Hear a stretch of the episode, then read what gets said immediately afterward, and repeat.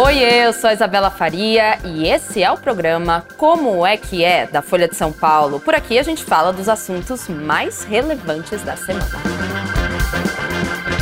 as eleições na Argentina. Este domingo teve aí seu primeiro turno e vamos ver Javier Milei e Sérgio Massa no segundo turno no dia 19 de novembro, disputando aí a presidência do país. Hoje no Como é que é, a gente fala um pouquinho como foi a votação no domingo, a gente fala também das propostas de ambos os candidatos e como tudo isso, como essa eleição afeta nós aqui no Brasil. O Argentina, um grandíssimo parceiro comercial aqui no Brasil, a gente vai falar tudo para vocês. Eu digo a gente porque, claro, eu não estou sozinha. Estamos contando com uma pessoa que está lá em Buenos Aires, que acompanhou tudo no domingo, Júlia Barbon, que é correspondente de América Latina, reside justamente em Buenos Aires e veio aqui, aceitou nosso convite para falar tudo que viu e para falar um pouquinho também dos candidatos, o que a gente pode esperar, né? Para o futuro, para esses próximos quatro anos, assim que a gente tiver o vencedor. Júlia, muito obrigada por aceitar o convite, viu? Oi, Isa, tudo bem? Tudo certo. Estou muito feliz de estar aqui. Obrigada a vocês pelo convite. Eu quero começar te perguntando, Júlio, o que você viu no domingo? Como foi a votação? Tudo correu bem? Houve algum problema relacionado aos candidatos? Ou até mesmo aos votantes, as pessoas que foram até as urnas? Como é que foi? Tudo certo? Olha, foi uma votação bem, bem tranquila. É, eu achei bem mais organizada que nas primárias, por exemplo. É, nas primárias eles tiveram um tema de urnas eletrônicas, então quem votava na cidade teve que votar com urna eletrônica, que é uma coisa que eles não estavam acostumados como a gente, e isso acabou gerando muita fila, muita tensão, muitas brigas. É, mas agora, no, no, no, primeiro turno, não teve isso, foi só voto de papel, que é o que eles já estão acostumados, então foi bem mais tranquilo, sem filas, é, não teve nenhum grande problema tirando o, o voto do Milley. O Milley foi votar numa universidade aqui em Buenos Aires e foi basicamente um caos, assim, é, uma multidão foi acompanhar o voto dele e quando ele chegou ele desceu do carro e tal e todo mundo é, foi atrás dele, acabou rolando um empurra-empurra, as pessoas caíram, é, gente passando mal, tudo isso, mas no fim não teve nenhuma ocorrência assim mais grave e correu tudo bem. Perfeito. O Milley é um desses candidatos, né? A gente vai falar dele daqui a pouquinho, que desperta grandes emoções, né? Nos votantes daí na, na Argentina, no, no, povo argentino. E você chegou a conversar com os eleitores depois que eles votaram? Eles disseram quais eram as expectativas que eles tinham para o país daqui para frente? Não? Sim. É, há um clima. Que existe agora na Argentina é um clima de grande incerteza. Assim, ninguém sabia, no, no domingo, né? Ninguém sabia o que ia acontecer com o dólar, por exemplo, nessa segunda porque nas primárias, é, aqui é uma coisa comum, toda vez que tem eleição, o dólar dispara, por uma questão é, de incertezas, de, de expectativas sobre o próximo presidente, tudo isso. É, mas dessa vez é, tinha um temor muito maior, por, por ser o Milley o, o, candidato favorito, que propõe uma dolarização da economia, ou seja, acabar com os pesos, é, tinha essa, essa incerteza do que ia acontecer com, com as economias das pessoas, né, em pesos.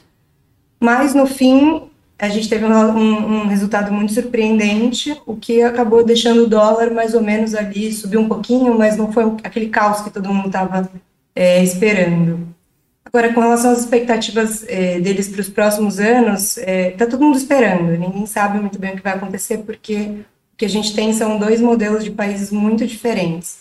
De um lado, tem o Milley, que propõe mudanças muito radicais à direita, como é, dolarizar a economia, acabar com o Banco Central, trocar a educação pública por um sistema de vouchers, ou seja, manter a educação pública, mas financiar ela de uma forma é, diferente. E, por outro lado, é uma, uma espécie de continuidade à esquerda, que seria o ministro da Economia, que já é parte desse governo atual, é, à esquerda, né, ao peronismo, que é uma força já há muitos anos é, consolidada na Argentina e que o, o eleitor já conhece muito bem. Sim, a gente, você mesma escreveu algumas matérias, a gente consegue ver na Folha que está tendo uma cobertura ampla, né, que o peronismo, apesar dele ter, da, da adesão dele, né, ao voto peronista em si, ao, ao, movimento ter diminuído um pouco, né, nessa eleição, o peronismo ainda é muito forte. Daqui a pouquinho eu vou te perguntar mais sobre isso. Você falou que houve surpresas, então, nessa eleição, então como foi a recepção do resultado pelos candidatos? É, foi uma recepção bem inesperada, acho que por todo mundo, tanto pelo lado dos libertários quanto do, dos, dos, é, dos, peronistas. É, mas basicamente o Massa ele se emocionou muito, fez um discurso ali, sobretudo de união nacional, ele quer muito se opor a essa coisa da esse discurso do Milley, né, de dividir, de antikirchnerismo e tudo isso, ele quer se contrapor a isso. Por outro lado, o Milley, ele tentou mostrar que ele estava feliz, ele tentou, assim, mostrar um, um, uma imagem de esperança, mas o clima foi muito, muito diferente do que a gente viu nas primárias, que foi uma euforia é, enorme, assim, né, pela, pela vitória dele nas primárias, que ninguém esperava também. É, e ele falou muito em fazer, ele falou muitas vezes a palavra mudança e juntos, e isso remete muito ao partido da Burit, que foi a terceira colocada, que acabou fora da disputa, mas que é a segunda maior força, era, né, a maior, segunda, segunda maior força política da Argentina. Então, o que ele quis dizer é que ele quer fazer um acordo com a Burit, basicamente, contra o kirchnerismo. É, e a Burit, por sua vez, que era uma candidata, enfim, que acabou perdendo, mas ela era importante, teve um, um, um, uma porcentagem de votos importante, ela fez um, um meia-culpa e, e, deu a entender que não vai apoiar o Massa de jeito nenhum, e agora resta dúvida se ela vai com o ou se não vai. Então, você está falando muito de dúvida. Você disse que quando eu te perguntei sobre a eleição do domingo é tudo muito incerto, estamos esperando. Justamente, né? Especialistas dizem que é uma das eleições mais incertas que pela qual a Argentina já passou nos últimos anos. Por que isso? Inclusive, eu, eu gostaria de, de falar aqui é, o, a porcentagem dos candidatos aqui, segundo uma atualização da própria Folha, a 6 e 8. Sérgio Massa, então, isso no caso de apuração, né? Das urnas já, 98% das urnas apuradas. Sérgio Massa, União pela Pátria, peronista, 36,68% dos votos. E Javier Milei a Liberdade, avança 29,98% dos votos. A gente pode dizer, então, que foi uma eleição acirrada. Por que ela foi tão incerta? É categorizada como tão incerta? É, principalmente porque é a primeira vez em décadas que tem um candidato como o Milley. É, a Argentina é acostumada com a polarização há muitos anos, mas entre o peronismo e o radicalismo, que é uma força que hoje em dia já está mais secundária, mas mais recentemente seria o peronismo e a centro-direita tradicional, que é a força do Maurício Macri, o ex-presidente de 2015 a 2019. É, agora, com o surgimento do Milley e com propostas tão radicais quanto as dele, ninguém sabe muito bem o que pode acontecer. É, o eleitor está muito cansado é, dessa força política que já está há muitos anos, mas ao mesmo tempo ele tem medo de uma mudança tão radical. Então ninguém sabe como isso vai se traduzir nas urnas agora, de fato, com uma polarização entre os dois lados no segundo turno. Ela foi muito, é, muito incerta também porque ninguém previu é, o que ia acontecer. Por exemplo, a maioria das pesquisas não previa que o Milley é, seria o mais votado nas primárias. Né? Dessa vez também ninguém previu que o Massa seria o mais votado. Então, foi uma série de, de resultados surpreendentes para o eleitor, para o analista, para todos os lados. Perfeito. E também é, a, essa eleição contou com a menor participação né, para uma votação, participação do público desde 2007. Por quê? Justamente pelo que você disse, que o público, que o público, que os votantes, que, a, que enfim, a população argentina já está cansada de polarização, é isso? A gente não chegou a analisar muito bem esses números ainda.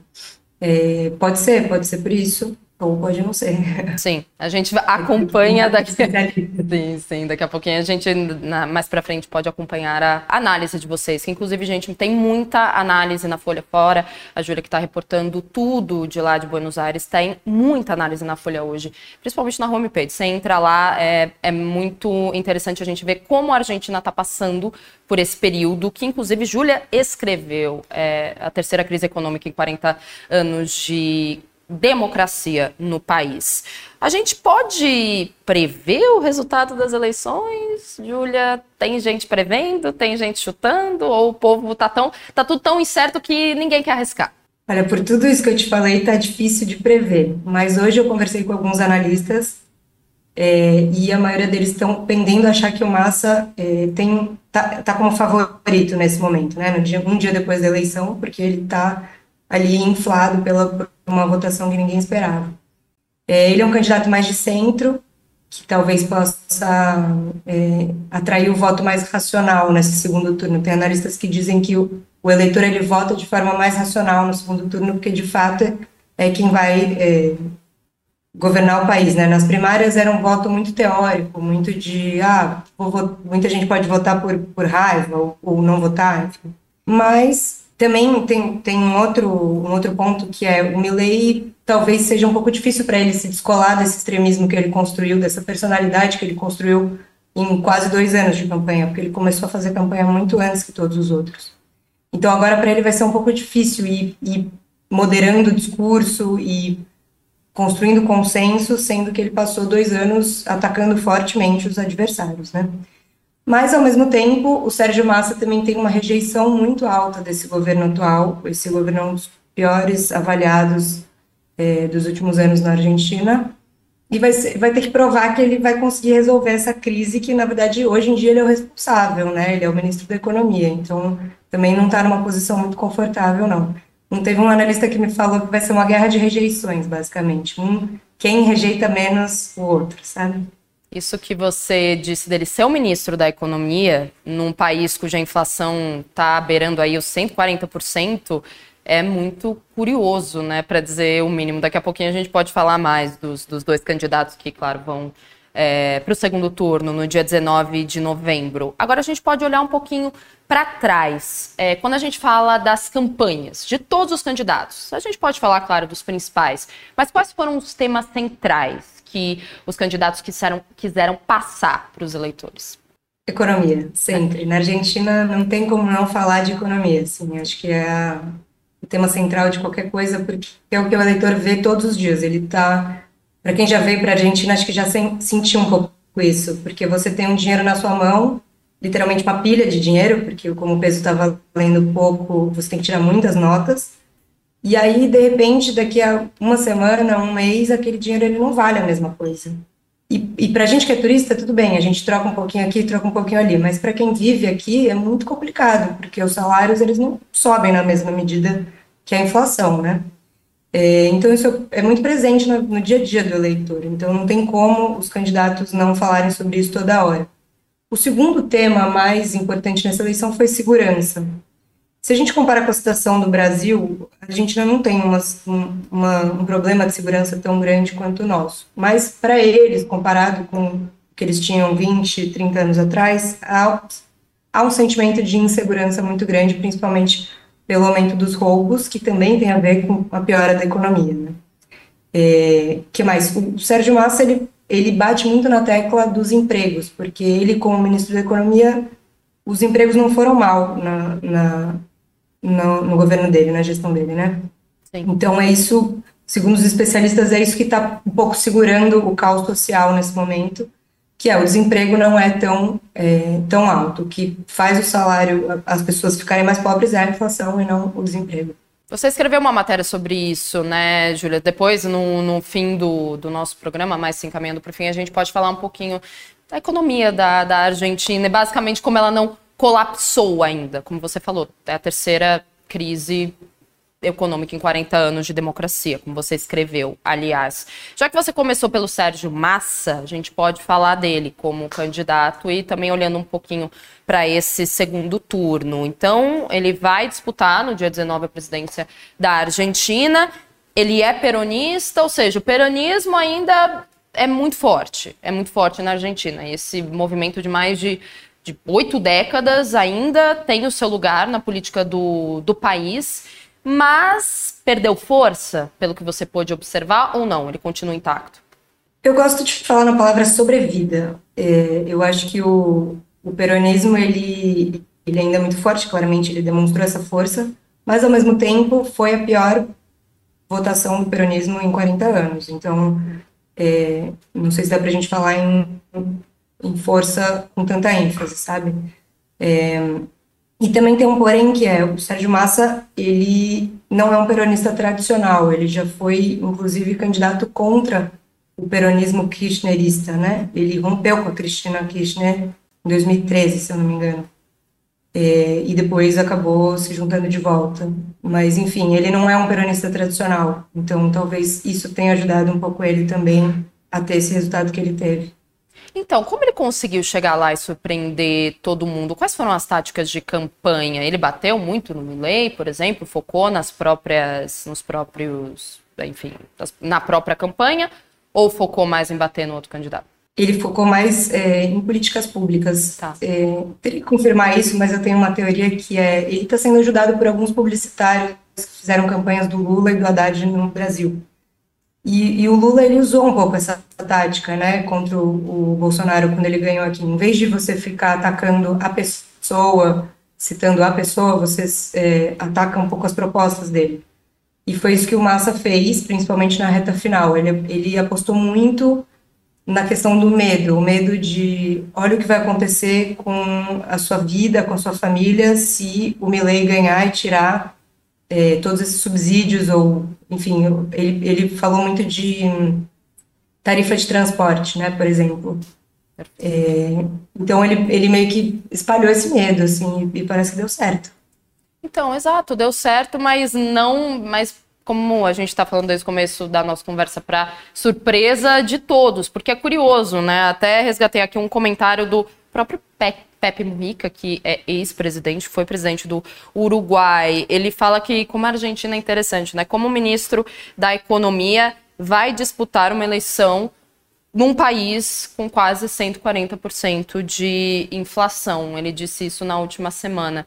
Teve uma parte da população que pensava desse jeito, pelo que você apurou por aí? Como é que o país está numa crise econômica enorme? Como é que essa pessoa que está no governo se descola do governo, mas ao mesmo tempo não se descola e se projeta como presidente ou como possível presidente do país? Muita gente ficou confusa por aí ou não? Já estão acostumados? É, eu acho que isso causa mais estranheza numa pessoa que vem de fora do que num argentino. Para eles, assim, essa, essa coisa da política já está muito entranhada, mas para a gente realmente é a grande questão, é como um ministro da Economia consegue ser candidato e tão competitivo com uma inflação tão alta. É, tem alguns fatores, segundo analistas que eu conversei. Primeiro, o Sérgio Massa ele não é tão ligado, é, a imagem dele não é tão ligada às causas da crise. Ele assumiu o ministro da Economia, o Ministério da Economia há um ano e pouco, mais ou menos. Ele foi o terceiro ministro da Economia. Quando ele assumiu, a economia, é, a inflação já estava muito alta e ele conseguiu de certa forma estabilizar um pouco. Agora ele perdeu um pouco mais o controle, mas no momento que ele chegou, ele, ele foi visto como alguém que estabilizou um certo caos. É, segundo, ele, ele tem essa essa característica mais de centro, né? Ele não é um peronista tradicional, tom de esquerda, então ele tem um apoio de uma grande parte do empresariado. E, e também teve uma coisa interessante que um, que um analista me falou, é que na Argentina o, o ministro da Economia muitas vezes é mais importante do que o presidente. Então ele teve muito, é, muita exposição, né, como ministro da Economia. Isso pode ter ajudado ele também. Alavancar um pouco a imagem dele, né? A gente tem um comentário aqui no Instagram agora sobre o outro candidato, Milley. Augusto comenta: esse cara, Milley, nitidamente está querendo se aproveitar do atual momento econômico e, consequentemente, impopularidade do atual governo para pousar de salvador da pátria. Só que esse filme nós já conhecemos. É isso que ele escreve. Podemos passar para o Milley agora. Ele que despontou com suas políticas ultraliberais, ele se diz anarcocapitalista, que é, enfim, praticamente uma corrente política, uma vertente política que defende o, a não existência, praticamente, a não interferência do Estado na economia de nenhum jeito. E o que, que a gente pode falar dele, então, Júlia? Porque, afinal de contas, estará lá no segundo turno. Né? Milley é, Milley é um, um, acadêmico, basicamente. Ele passou mais de 20 anos como professor em universidades, tanto na Argentina quanto fora é um economista, claramente, ele fala muito de economia, na verdade é um dos únicos assuntos que ele fala. Quando ele vai para outras áreas, ele se enrola um pouco normalmente. É, mas ele era professor, ele começou a ser comentarista na TV. Argentina, a TV argentina ela tem um pouco esse contexto, vou, vou dar um pouco esse contexto. Esses programas de auditório, de auditório não, mas de, não sei como se fala isso, mas de palco, em que tem muitos comentaristas. Isso é muito comum aqui e para todos os lados. Então, você liga a TV e tem o dia inteiro alguém comentando alguma coisa da política, da economia. E se projetou um pouco assim. E ele tem essa personalidade que chama muita atenção. E ele basicamente é, ele chamou muita atenção falando mal de todos os lados do governo, né? Essa, essa coisa anticasta que ele até hoje leva e que levou e que trouxe ele até aqui em grande parte. é, chamou muita atenção na época. Isso acabou projetando ele a deputado federal em 2021, e desde então ele já se coloca um pouco como presidenciável. E, e ele fez isso muito pelas redes sociais. É, ele tem uma presença massiva e, e, jovens, é, ele inclusive tem jovens streamers que ajudam ele na campanha e, e viralizam os, os conteúdos dele todos os dias ele, como ele está nas redes sociais, como você acabou de falar, né? Ele é muito popular entre a geração Z, né? O pessoal mais, mais novo, obviamente, que está lá consumindo o conteúdo dele toda hora. Mas as, as propostas dele são ultraliberalíssimas, né? Ele já chamou o peso argentino de excremento, ele é a favor do armamento da população, ele é a favor da comercialização legal dentro da lei de órgãos. Então, ele é ele meio que atira para todos os lados, você, você diria, no sentido de que tudo pode? Ele hoje em dia está tentando, é, tá tentando um pouco limpar essa imagem, vamos dizer assim. Ele, ele falava muitas dessas coisas quando ele ainda não tinha nenhuma possibilidade de entrar na política, então foi assim que ele chamou a atenção, na verdade, né? Falando coisas polêmicas e coisas muito, muito liberais que talvez a sociedade não estava acostumada a ouvir. Agora já, já virou um pouco rotina. Mas hoje em dia, ele, quanto mais próximo ele chegou da, da presidência, ele começou a, a querer moderar um pouco isso. Não tanto, ele ainda continua com as propostas centrais dele, que são dolarizar a economia, é, cortar fortemente o gasto público, no que ele chama de plano motosserra, por isso que a motosserra virou é, o símbolo né, dele, né, da campanha dele. É, mas sim, ele, ele já disse essas coisas em algum momento. Hoje em dia ele tenta um pouco deixar isso por baixo do pano, mas ele já disse. Perfeito. É, diante de uma situação econômica tão grave que a Argentina está passando, é, dolarização da economia e outras, outras propostas acabam surgindo, né? E, e é isso que eu quero te perguntar agora. Como é que está a Argentina nesse momento economicamente falando, é, a gente tem um comentário no YouTube antes de você responder, o Evandro Santos. A Argentina tem um problema crônico há mais de 30 anos na economia. Eles ainda não encontraram um acordo, tipo plano real, que estabilize minimamente é, o país. Você concorda? O que, que você consegue ver sendo correspondente aí em Buenos Aires, pelo menos aí na cidade? Não, é exatamente isso. A situação da, da Argentina é bastante complicada pouca gente sabe como resolver, ou ninguém, enfim, tem algumas propostas, mas é, nesse momento eles estão passando pela terceira grande crise econômica é, recente, né, dos últimos 40, 30, 40 anos, como você disse. É, eles têm um, um, déficit fiscal há muitos anos já, ou seja, o país não cresce, uma dívida externa muito alta, principalmente com a FMI agora, é, e isso leva também a uma falta de reserva de dólares. A moeda argentina é muito atrelada ao dólar, então quando o dólar sobe, é, os preços sobem quase automaticamente. É, e essa falta de, de reserva de dólares acaba impulsionando ainda mais a inflação. E com essa inflação aumenta a pobreza e acontece todos os problemas que a gente está conversando aqui. É, o, que, o que os candidatos propõem até agora, né, os dois modelos de país que eu falei? O Massa ele propõe um pouco do que ele já está fazendo agora, mas diferente. Ele, ele diz que o país ele vai crescer a partir do ano que vem por conta de uma, de uma série de investimentos que foram feitos agora. Então, nas áreas de gás, de mineração, de agro. A Argentina passou por uma seca histórica nesse ano, que é, comprometeu muito as exportações do país. Ele diz que isso vai acabar no, no ano que vem, também por, por essa série de, de, investimentos que ele já fez, e que eles vão conseguir é, inverter a balança comercial, ou seja, exportar mais do que importar, e assim conseguir uma reserva de dólares maior e é, evitar a inflação. Perfeito. Perfeito. Diminuir a inflação. Sim. E, por outro lado, o lei propõe a dolarização, que é acabar totalmente com peso por meio de um sistema é, de livre concorrência entre as moedas. Então, por um tempo, o dólar concorreria com o peso, como se a população escolhesse a moeda que ela prefere. Hoje em dia, na Argentina, o dólar já é muito usado, por exemplo, aluguéis, não todos, né, mas, por exemplo, um, se você é estrangeiro e vem morar aqui, todos os aluguéis são em dólares, não existe aluguel em peso, porque o aluguel em peso ele teria que subir todo mês e é impraticável. é, bens muito caros, carros, as pessoas praticam em dólar. Então, ele diz que o, o argentino ele já, de certa forma, escolheu entre o dólar. Então, ele acredita que isso vai poder ser resolvido com o plano de dolarização. Mas tem muitos poréns, muitos economistas falam que isso não seria possível na Argentina, porque, justamente, simplesmente, a Argentina não tem dólares nos seus é, cofres públicos. Perfeito, muito didático para explicar né, a, a, crise na Argentina em tão pouco tempo. Queria te fazer uma última pergunta. O Brasil chegou, os representantes brasileiros, alguém do governo, chegou a se pronunciar é, em relação ao resultado de domingo? Não, pelo que eu vi até agora, não. É, o Clarim chegou a dar uma matéria de que hum, o Lula teria parabenizado Massa é, por WhatsApp entre, hoje, entre ontem e hoje. Eu, a gente teve uma, uma entrevista coletiva, todos os meios internacionais com ele hoje. Eu cheguei a, a perguntar para ele, ele não quis dizer. Ele falou que relações pessoais são pessoais e públicas são públicas e não quis misturar e não falaria sobre quem mandou mensagem ou não mandou para ele. E por outro lado também falou que eu perguntei para ele se ele esperaria um apoio do Lula para o segundo turno.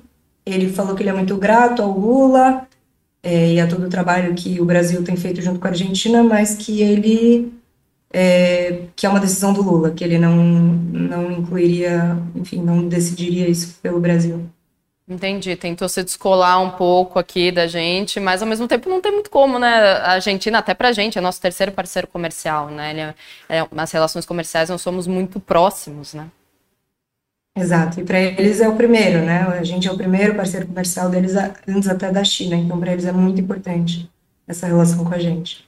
Perfeito, então dia 19 de novembro a gente, claro, acompanha as repercussões dessa votação que a gente teve no domingo, mas dia 19 de novembro a gente acompanha o resultado das eleições na Argentina. Então, Júlia Barbon, correspondente de América Latina da Folha, em Buenos Aires. Muito obrigada, Júlia, pela conversa, enfim, pela. Você explica, isso é um elogio que eu quero te fazer. A sua matéria sobre explicar, explicando a crise econômica na Argentina é muito didática. Muito didática. Fica a dica, gente, para vocês lerem, porque é muito, muito completa. Te agradeço e volte sempre. Obrigada, eu que agradeço. Só para dizer, eu fiquei duas semanas tentando entender isso daí, então eu espero que eu consiga explicar minimamente para quem quer ter interesse no assunto. Obrigada, Isa. Tentou e conseguiu. Obrigadão, Júlia. Até mais. E muito obrigada a você também que assistiu ao Como é que é de hoje, dessa segunda-feira. Amanhã estaremos aqui, então espero vocês. Tchau.